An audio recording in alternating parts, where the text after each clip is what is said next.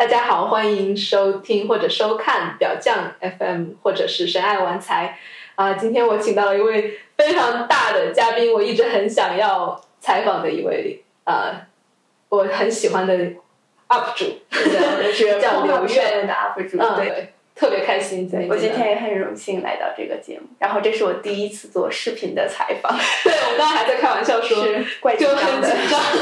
就啊，第一次在。摄像机面前穿着衣服，对，而且还不能脱掉，所以，对，对我来说也是一个非常荣幸的机会，能够，你知道吗？当我见到你之后，看到了几年前的自己，就是那种天不怕地不怕的女孩子，然后就一直很，一看到你的剪作品，我就很喜欢，然后也很想要了解你这样一个人，所以才啊，今天终于见到了，嗯，对，对于我来说也是很很激动的一件事情。然后我之前准备的一些问题，我觉得我们见到你之后，我突然不想聊了，我更想要了解作为太官方了，对，就想要了解你作为一个女孩子吧，就既普通又不普通的一个女孩子的一些故事。不过有可能我们也会涉及到，比如说那种大家所有人都想问的，比如说你挣多少钱呀，然后你呃拍了多少部啊，到底拍的时候有没有高潮啊，然后拍完了之后还想不想做呀？就很多粉丝也有想问这样的问题，但是我们可以留到后面。如果有时间，我们再或者有心情，我们再来聊。OK，但是我不想要把它当成一个主线内容。主线，对我觉得主线就是，你看我们今天也也穿的也特别随意，对，我们穿的就是像就闺蜜在家，没错，对，在家聊天这样子。嗯，可能大家也都想问你是怎么样开始进到这一行的？嗯，因为我觉得大部分女孩子为什么开始对做做 porn star。OK，嗯，首先就是这个问题呢，差不多每次我接受类似的采访都会被问到，然后这，但但是这也是大家最好奇的问题，也是我被问最多的一个问题，就是你为什么要去做这件事情？但是我想说的是，就是包括你们如果有人看过我上一次的采访内容的话，嗯，是一篇文字性的报道，你们可能也会看到我当时开玩笑说我交不起房租，但是实际上，嗯，如果我去问你。为什么要做一件事情的话，实际上大家可能为了去回答这个问题，可能会临时想一些理由。嗯。但是，呃，这个理由可能是 trigger，但是实际上，真正背后的理由可能有很多种。就是什么事情它都不会有只有唯一的一种理由。就好像我问你为什么当初去开通了微博，你为什么开通了哔哩哔哩的账号？实际上你自己可能也说不出来，可能就是你随便。当时本身一直有这个想法，然后某一天某个机会，你想要看某某些东西，然后你突然就开通了。实际上我也差不多，就是包括现在很多人，我看到很多人就是也是相当于是把我的话当做阅读理解一样来做，然后就是疯狂的试图去理解我每句话背后的深意。其实我现在今天也想提前告诉大家，就是不要来杠我，因为不要拿我的话去做阅读理解，因为。实际上，这就像我们小时候做那些阅读理解一样，你所理解到的东西，可能并不是作者想要跟你说的。作者可能当时就什么也没有想，就只是单纯的有这样一个感受而已。而我回到我们这个问题上来，我当时去做这件事情，当时说交不起房租，就是一句玩笑话嘛。然后，因为说是这肯定，如果做好了的话，可以当做一项工作。但是我当时上传视频的时候，我不知道自己的结果会是怎么样，因为我当时也读过一些文章，上面说大概平均来说，可能一年才会有回本的这样一个过程。然后我当时就是想，嗯，这东西蛮好玩的。然后我自己平时也有这么一个嗯爱好，爱好对 小情趣嘛，小性癖。然后，而且的话，我当时看到有一些嗯 p o n h u b 上面的博主本身自己做的也很好，我就觉得他们过得蛮自由的，而且也跟也可以跟身边的人去分享自己的幸事，而且，总之感觉就是整体感觉都蛮好的，而且我自己可能觉得如果做好的话，同时还可以有另一份收入，就感觉好像是何乐而不为呢？然后，所以就直接开通了这个账号，然后当时上传第一个视频的时候。那个视频的话，如果大家看过也知道是一个非常非常日常的视频，就好像嗯怎么说，就质量也很差吧，然后镜头也在抖，而且还是竖屏的这种镜头。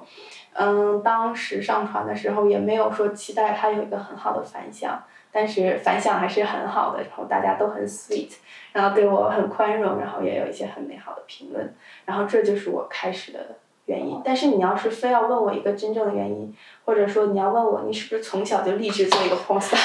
像这种这种这种话的话，你你问我，你说我应该怎么回答呢？我只能说可能可能之前想过说做 porn star 是一件很有趣的事情。你小时候就会这样想吗？嗯，对我小的时候会有这样的想法，会有这种说，如果你你有自你你你可以去挑你跟谁上床，然后你可以跟自己喜欢的人上床，然后别人还愿意花钱去看你 跟你喜欢的人上床，那你干嘛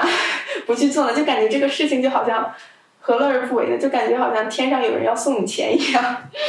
但是但是你要问我说是不是励志就我一定要做一个 porn star，这是我毕生梦想。像这种这种。说法的话，我感觉就属于有点上纲上线，说的太过了，就没有必要把所有事情都弄得很严肃。我实际上只是说上传了我一个生活的常态而已，就我感觉我没有什么不同的地方。嗯，所以那一个视频其实是你生活中对自己是拍着玩的，然后就把它没错去了。没错，而且里面你应该能够听到，就如果你真的看里面能够听到我的 partner 当时在跟大家说新年快乐。是的，然后但是我上传的时候好像已经是夏天了吧，所以说是很明显，这就是一个很久很久之前随手拍着玩的视频。嗯嗯，而且而且后面还有一个背后很有趣的小故事，就是那个视频的话，实际上当时是我们拍完了之后，嗯，我们发给另外一个男生去挑逗他嘛，就逗他玩，然后那个男生。当时看完了之后也是哦，I come so quick，对，当时是当时是这样的，所以说当时我觉得还蛮有趣的。当时拍那个视频的时候，我说啊，我真的好厉害，我同时让两个人，两个人对 拍视频的那个，还有就是接收视频的那个，对，我就觉得很有趣。所以，但是现在的话，我感觉就是因为我现在有很多视频在那个 Pornhub 上面，所以我可能可能每一分钟都会有人。在为我而 come，所以 在想到这个的时候，其实感觉哦，蛮有趣的。哦，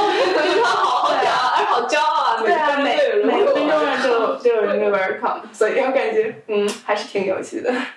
哇，觉得很有趣的小经历。嗯，因为你前面提到说你第一个视频其实蛮多评论都是很正面的。嗯。那个时时候。就我我现在因为看到很多评论，其实是蛮多负面的。是的，是的。呃，尤其是在中文中文评论 对吧？中文评论尤其实到我视频的中文网站下面的负面评论会很多。对，你你能讲一下这整个的一个心路历程吗？就是从你一开始可能受到的是更多鼓励，所以我猜你才继续传，然后传的越来越多，可能就有中国人开始。是的，嗯，我发现其实是嗯，整体上是一个很有趣的。就是看大家的评论是一个很有趣的一个经历吧，因为，嗯，仔细来想的话，从一开始，当然这也可能是由于受到了我自己本身母语是中文，所以有可能对中文的反馈会更加的敏感，或者更加方便去感受到对方的嗯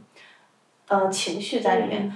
嗯，当然也有可能因为我本身是中国人，所以说是中国人会对我。评更更倾向于对我来说去留下一个评论，所以我这边有一个统计学上的幸存者偏差。但是总的来说，我收到的恶评，目前为止我没有收到过英文的恶评。就是如果英文有负面的评价的话，一般实际上也不是对我的，是对我的男伴。实际上我觉得很对不起他们。但是中文的评价的话。当然，嗯，可以说是一半一半吧，就是也有很多很好的评价，然后但是也有很多很负面的评价，就是目前为止我收到的恶评全都是中文的，然后很多人以各种方面、各种角度对我进行上纲上线以及扣帽子的行为，然后但是整体上来说，嗯，因为我最开始还不出名的时候，嗯，也没有中国人来对我进行评论。然后那个时候全部都是英文评论，就是差不多都是很好的评论，所以当时就是感觉到大家看我的视频真的有享受到，就是真的让我感受到就是有人为为我而射，或者是女孩子就是有人为我而高潮，就这件事情让我感觉我很开心，就是而且我感觉这也是一种嗯善行吧，就是一种 therapist，一种网上。网上的对网上的疗愈服务，没错，是的，而且满足了多少人？是的，没错。嗯。然后当时就想要一直做下去嘛，很有趣，就当无论是兼职也好，还是怎么样也好，就是把它一直做下去。然后后来有一些恶评，然后包括很多人想要窥探隐私，这种时候就感觉到，当时第一反应也是啊，可能自己真的是要出名了。哎，你是 哎有那么一个节点吗？就比如说你传完哪一个视频之后，或者是哪一个多多长时间之后，你突然觉得恶评也多了，然后嗯，他是这样的，呃，粉丝也多了。从恶评就是当时第一个节点的话是 Pornhub Future 了我的第二个视频，OK，然后但是那个时候 Future 之后主要还是英文用户比较多，所以说当时我也没有收到很多恶评。收到恶评开始是有人有一个中国人偷了我的视频，对，然后虽然说盗版是最好的宣传，也就是经过他之后，很多人知道了我。当然，很多人知道的是被盗的那个视频里的我，并且他们，嗯，我知道盗版的那些人，他盗版的时候他会给你打上一些 tag，这样的话他们可能会更好去卖他们自己的片子。然后他可能可能包括我从来都没有用过留学生这个 tag，除非有，嗯，大概是三天前我在给自己维权，因为有一个有一个有一个人在假冒我的账号。在中国骗人钱，这个时候，嗯，我为了扩扩大这个话题，然后我用了这个 tag，这是我第一次使用留学生这个 tag。除此之外，我自己从从来没有使用过留学生这个 tag。然后，但是我知道，但是很多人知道我都是知道我是一个留学生，所以说，应该也是卖片的那些人，还有盗视频的那些人，去打上了 tag。然后当时他们当视频的时候，嗯，说的是。嗯，性爱视频不慎流出，我就觉得你不慎流出的时候，你会特意看镜头吗？我就在想，我就觉得很有趣。然后，但是也是从那个时候开始，大家开始了解我，然后开始也是呃正面和负面的评价都开始多了起来，中文的评价。但是可能因为很多人还是因为看了这个，嗯，他们所看到的在墙内的一些 tag，然后他们觉得我可能是像他们所描述的那样。所以对我可能会上来会有很多负面评价，或者会问一些很奇怪的问题，然后能举个例子吗？比如说奇怪的问题。嗯，就就比如说，哎，真可惜，早知道，啊，早知道就，呃，不认识，不跟外国人上床好了吧？现在被人把视频流出去了，然后那时候想法是，啊。就 反正对我也看到有另外一种评论，就是说你是一个什么专业的演员，并不是留学生或者怎么。是啊，对，然后也有很有趣的人，就是很有一些人可能会觉得，嗯，这样这个样子给中国中国女人这个 tag 上是呃增添了污点，但是这个话题我觉得可能他们对中国女人这个呃 tag 有一些误解吧，他们可能。我觉得这种，如果他们觉得我给这个中国女人这个 tag 上面增添了一份耻辱的话，我觉得他们本身所想要的中国女人的这个呃概念，也不是中国女性想要的。嗯。那当然的话，我现在也有接到一些邀请，就是去拍一些呃非 porno 的，但是会比较 sexual，会有呃裸体的一些嗯类似像小电影的这些的 offer，但是我现在还没有开始拍，所以我现在还不是一个。专业的演员 对，但是我觉得我们也没有必要去揣测他们为什么这样想。我觉得最重要的是你怎么想。没错。对，因为我我我是自己想象，其实这是真的是对于一个女生来说还是蛮勇敢的一件事情。就是首先你要非常的接纳自己的身体，就比如说包括你的器官、你的一切，因为你的镜头镜头面前又是很很近的那种。没错，就是你会有有有不安全感吗？就一开始的时候。嗯，其实最开最最开始的时候，像我最早期的视频是完全没有带妆的，但我现在其实也会拍一些没有带妆的视频。嗯，最开始的时候，因为我发现国内的话，就哪怕是你朋友圈上传个小视频，也很少会没有带滤镜的这种，对吧？对，而且尤其是那种圆镜头，呃，上面一拉，然后脸先胖一下，先胖一些，然后黑眼圈、小斑点，就我当时收到很多。当然是善意的那种评论嘛，就是说，哇，你黑眼圈好重，你该多休息一下。像这种东西，嗯，所以说，嗯，怎么说？最开始的话，可能还是会觉得，哇，怎么自己黑眼圈那么重？但是因为整体是视频嘛，视频的话，因为中间有个动作，整体看起来，我觉得虽然黑眼圈重了一点，然后也看起来不像是滤镜 后面的那种，就是蛇精脸啊，就是那种很尖下巴或者是大眼睛那种标准美女的脸。但是感觉很自然，然后我我自己感觉反正很喜欢，而且它对我来说，它是一种生活的记录。就比如说是我十年之后回过头再看，哦，当时长那个样子，不是长我滤镜里那个样子，就是这个样子。你知道我现在真的很惊讶，就是你对于黑眼圈好像在意的比你，比如说 pussy 更多。然后就是，我觉得一般女生，可能我自己甚至都会觉得，哇，如果就是一个特写镜头。在私处，然后那种完全感觉好像你好像在给我，不好意思，我确实我确实没有这种不安全感，对，我没有这种不安全感，所以说我就我当时没有 get 到你可能你这个问题的意思。那那这本身就很有意思，我我我真的我很喜欢我自己的腹 C，我很喜欢自己的身体，就是包括像很多人会说啊，你下面怎么那么黑？是不是日的多了？我心想，就说。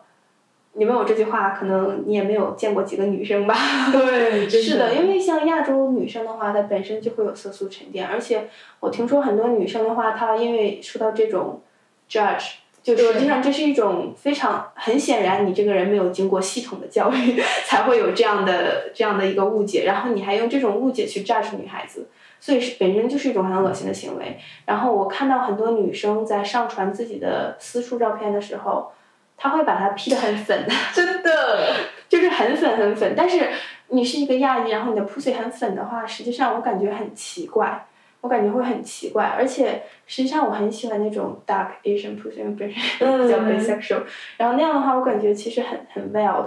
就是很很很野性，对对，而且很就很能很很 erotic，对对，很能激发起人的性欲。我记得记得之前有看那种破人，它里面还专门把它描述成叫什么生牛肉的那种颜色，没错。是的，是的，没错。对，而且就很自然、很原始的那种颜色。嗯。就如果大家都像芭比娃娃一样，那样实际上也没有意思了。其实我真的很倾向于，就是说你保留你自己的一些身材、身体特征。这样，因为这样你才是你嘛，对吧？嗯，所以你对于就是自己身体这一部分，就听起来就真的特别 OK。对对对，因为因为我也知道，就是。传统意义上，身材上可能会有一些缺陷啊，可能他们喜欢比较粉嫩的，但是我自己是很喜欢我这种，然后我我觉得自己对是自己接纳自己才是最重要的，而且就是说，如果你不喜欢我的话，那你就去看别人嘛，你就去看别的粉粉的嘛，然后反正我是这个样子的，然后我跟喜欢我的人做朋友，就我也很开心，对吧？然后你要是不喜欢我，我干嘛还要讨好你，对吧？是是是，我感觉就是这个样子的。那所以所以自己这一部分其实没有太多，但是。我们前面也提到，就是那种负面评价会有让你特别困扰的时期吗？嗯，总体来说，因因为我自己心里实际上很清楚，像这种负面评价的话，实际上是非常无聊的一种行为。就是如果这个人心心心底里面认定了你这个东西不好，你是没有办法通过一两句话就去 convince 他的，就去说服他的。你必须他必须经过很漫长的时期，比如说经过一些教育或者读一些。呃，文学书书籍啊之类的，然后他才有可能去渐渐的改变他的观点。而且就算是这样，可能有的人他就是持不同的观点。所以对于像那种实际上持中性的话，他他觉得，呃，就是井水不犯河水，他不喜欢他就不看就好了。像这种的话，我觉得是非常的。嗯，可爱的一群人，但是像那种就是我非要踩你一脚，而且我不管你说的话对与错，我先给你一盆脏水泼过去，把你泼臭再说。但这种人实际上是很无聊的一种行为，他浪费他的时间，然后也浪费别人的时间，就相当于既在谋财害命，又在慢性自杀。然后，所以我自己心里知道，我即使对这种负面的情，嗯，负面的评论会有生成一些负面的情绪的话，实际上是没有用的。但是。我感觉我自己年龄还比较小，我的心理年龄还比较小，所以我当时还是最开始是有受到一些影响的，因为因为我自己心里知道跟他们辩论是没有用的一种行为，但是不辩论的话，心里又觉得怪委屈的，就好像对，就而且他们还还有到处就乱说你的话，然后就相当于是他们说的明明不是真的，然后他们但是他们就是。恶意去揣测你嘛，然后你又没有办法为自己去一个很好的辩解，因为你辩解的话，他们就会更多的去杠你的新的话，然后，但是这就变成了一场无意义的辩论。但是我之前看《奇葩说》上面说，被嗯被误解是表达者的宿命嘛，所以说嗯我也在尽可能的去理解，但是我当时确实有一段时间心情会很不好，整个很低迷，然后整个嗯账号的话也是。要靠我的 partner 过来去帮我维持一下这种，但是我感觉经历那段时间之后，嗯，我整个人调整过来之后，会变得比之前要强大很多，就是可以真正的完全的忽略掉这些内容。所以你能具体讲一下你怎么调整的吗？就就也包括刚才你提到的，就是心态上的一个调整，就是他们跟他们计较，可能最后也是伤到自己。对，因因因为因为本身的话，心里就知道这是一个没有意义的行为，只是说短期的话，就是我们很多人可能都知道很多道理，但是很多道理我们自己是做不到的，对吧？然后我只是在尽可能的去，实际上就是时间啊，就是尽可能的去让给自己一些时间去接纳这些，然后相当于是给自己放个假，然后这段时间工作就稍微放放，不要那么忙，然后你可以稍微出去。啊，去自然环境里面去散散心之类的，像这些。嗯，那所以在你比较低迷的时期，有想过不做了吗？嗯，也没有想过，因为 其实没有想过不做，因为因为自己也知道，像这种这种东西的话，就是他们的负面评论是没有意义的，而且如果你这个人你真的很火，你有很大影响力的话，无论如何都会有负面评价的。也就是说，无论你做什么东西，你到最后，即使我不在这个 porn industry，我在别的行业，如果我做大了，然后做火了，然后我照样还是会受到很多负面评价的。也就是说，这个东西是无论如何我都无法摆脱的一件事情，所以我只能是尽可能去学习。那，那就那那我就调整自己就好了。对，所以也没有想过会去停止这件事情。哇，真的，我我突然想到一本书的名字叫《被讨厌的勇气》，我觉得你就超级有。好的，我没有看过，没有，但是我我觉得就是大概你知道这个书的题目就是它的书内容本身了，就是我们要有被讨厌的勇气才能去做很多，没错，是的，自己想做的事，没错，对，就是不能完全的，如果你完全去根据别人的想法去调整自己，包括我我其实身边有很多朋友在很很久之前遇到一些恋爱上的烦恼，其实让我很心痛，就是他们觉得。啊，男生会觉得他这里太胖了，然后他就绝食好几天。然后像这种我就觉得哇，然后或者说男生说你穿高跟鞋好看了，然后他就穿高跟鞋，实际上他本身的脚会磨得很痛啊，像这种，我就其实我觉得蛮心痛的。所以我觉得真的是你要有勇气去被某些人讨厌，然后这样才能坚持自己，然后这样之后你才能收获到那些真正喜欢自己本身的那些人。对呀，是的。